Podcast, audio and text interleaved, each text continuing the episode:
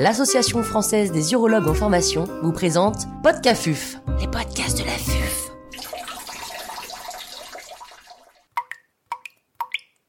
Classification moléculaire des TVIM pour les nuls. Qu'est-ce que c'est et à quoi ça sert?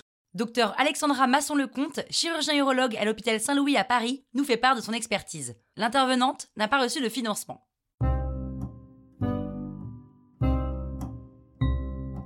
Mais d'où vient cette classification moléculaire des tumeurs de vessie? Eh bien, elle vient de la révolution de la génomique hein, du début du 21e siècle. Euh, C'est donc une classification vraiment récente. Et aujourd'hui, il est quasiment impossible de l'ingurgiter sans la comprendre, et je vais donc vous l'expliquer un petit peu à partir de la base. L'accès au génotypage à large échelle euh, a permis de proposer une carte d'identité moléculaire des tumeurs vésicales, en les regroupant en fonction de l'expression différentielle d'un certain nombre de gènes. En gros, avant 2012, il n'y avait rien. Et entre 2012 et 2014, six articles portant sur la classification moléculaire des tumeurs de vessie ont été publiés avec des niveaux de complexité croissants. L'article le plus simple, issu de l'Université de Caroline du Nord, proposait de séparer ces tumeurs de vessie en deux groupes intitulés basales et luminales. Cette terminologie est en fait calquée euh, sur la classification des tumeurs du sein avec laquelle il y a euh, des analogies. Basal et fait en fait référence au degré de différenciation urothéliale des cellules. Et là, il faut revenir à l'anapathe. L'urothélium est formé d'une couche de cellules basales qui soutient l'urothélium et qui exprime des marqueurs propres et en particulier les cytokératines 5 et 6. Puis, les cellules changent de phénotype au fur et à mesure qu'elles se superficialisent avec un phénotype intermédiaire qui exprime des marqueurs de différenciation urothéliale comme GATA3 ou FOXA1, et enfin, le plus superficiel, des cellules en ombrelle qui sont très différenciées et qui expriment la cytokératine 20. Pour simplifier, lorsque l'on dit une tumeur qu'elle est basale ou luminale, on veut dire qu'elle a un phénotype qui s'apparente aux cellules basales ou aux cellules plus superficielles de l'urothélium. Il y a donc une forte association entre histologie et sous-type moléculaire mais je vais y revenir. Comment est-on arrivé à la classification consensus actuelle et que contient-elle? Eh bien, c'est là que ça se complexifie. Comme j'ai dit précédemment, il y a six équipes qui ont travaillé en parallèle et qui ont au final proposé des classifications moléculaires qui ne se recoupaient que partiellement et qui avaient des niveaux de complexité qui étaient variables. Finalement, le seul sous-type qui revenait systématiquement, c'était le sous-type basal.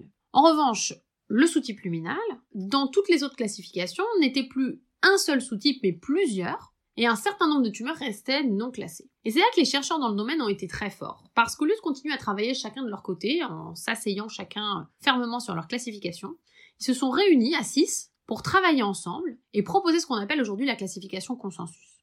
Elle a été publiée en 2019 dans European Urology et constitue la version la plus aboutie, bien que probablement encore évolutive, de la classification moléculaire des tumeurs de vessie. Donc au final, il existe actuellement six sous-types. On pourrait presque penser qu'ils l'ont fait exprès, parce qu'il y avait six équipes et on a six sous-types au final, bien que ce soit tout à fait un hasard.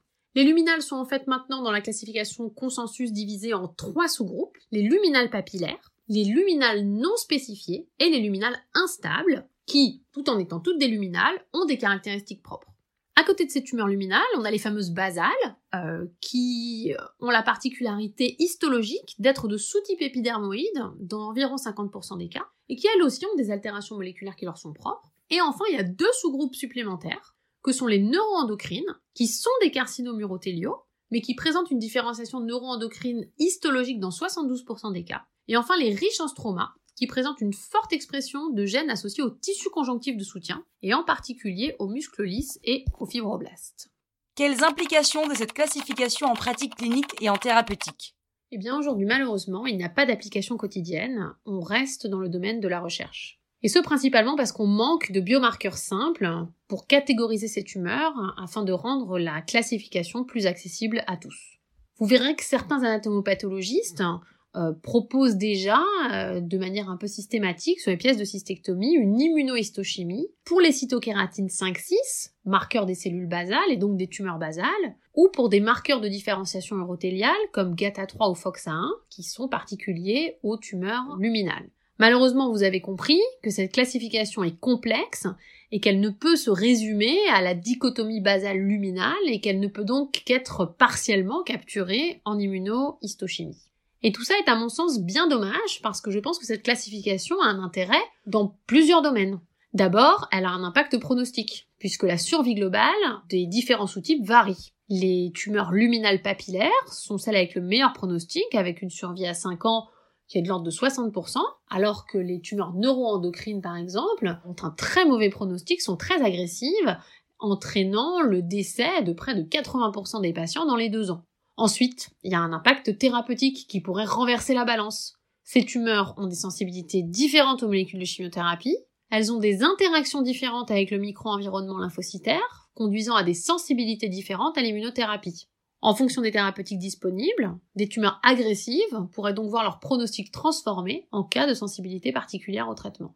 Enfin, ces sous-types ont des altérations moléculaires propres, notamment dans les voies de l'EGFR ou de FGFR3, conduisant à la possibilité de tester des thérapeutiques ciblées qui n'ont jusqu'à aujourd'hui pas donné de résultats satisfaisants, car utilisées de manière justement non ciblée. Il y a donc encore du pain sur la planche, et ce d'autant que cette classification a été développée principalement sur les tumeurs de vessie invasives du muscle, et que la question des tumeurs non invasives du muscle est encore plus complexe et hétérogène.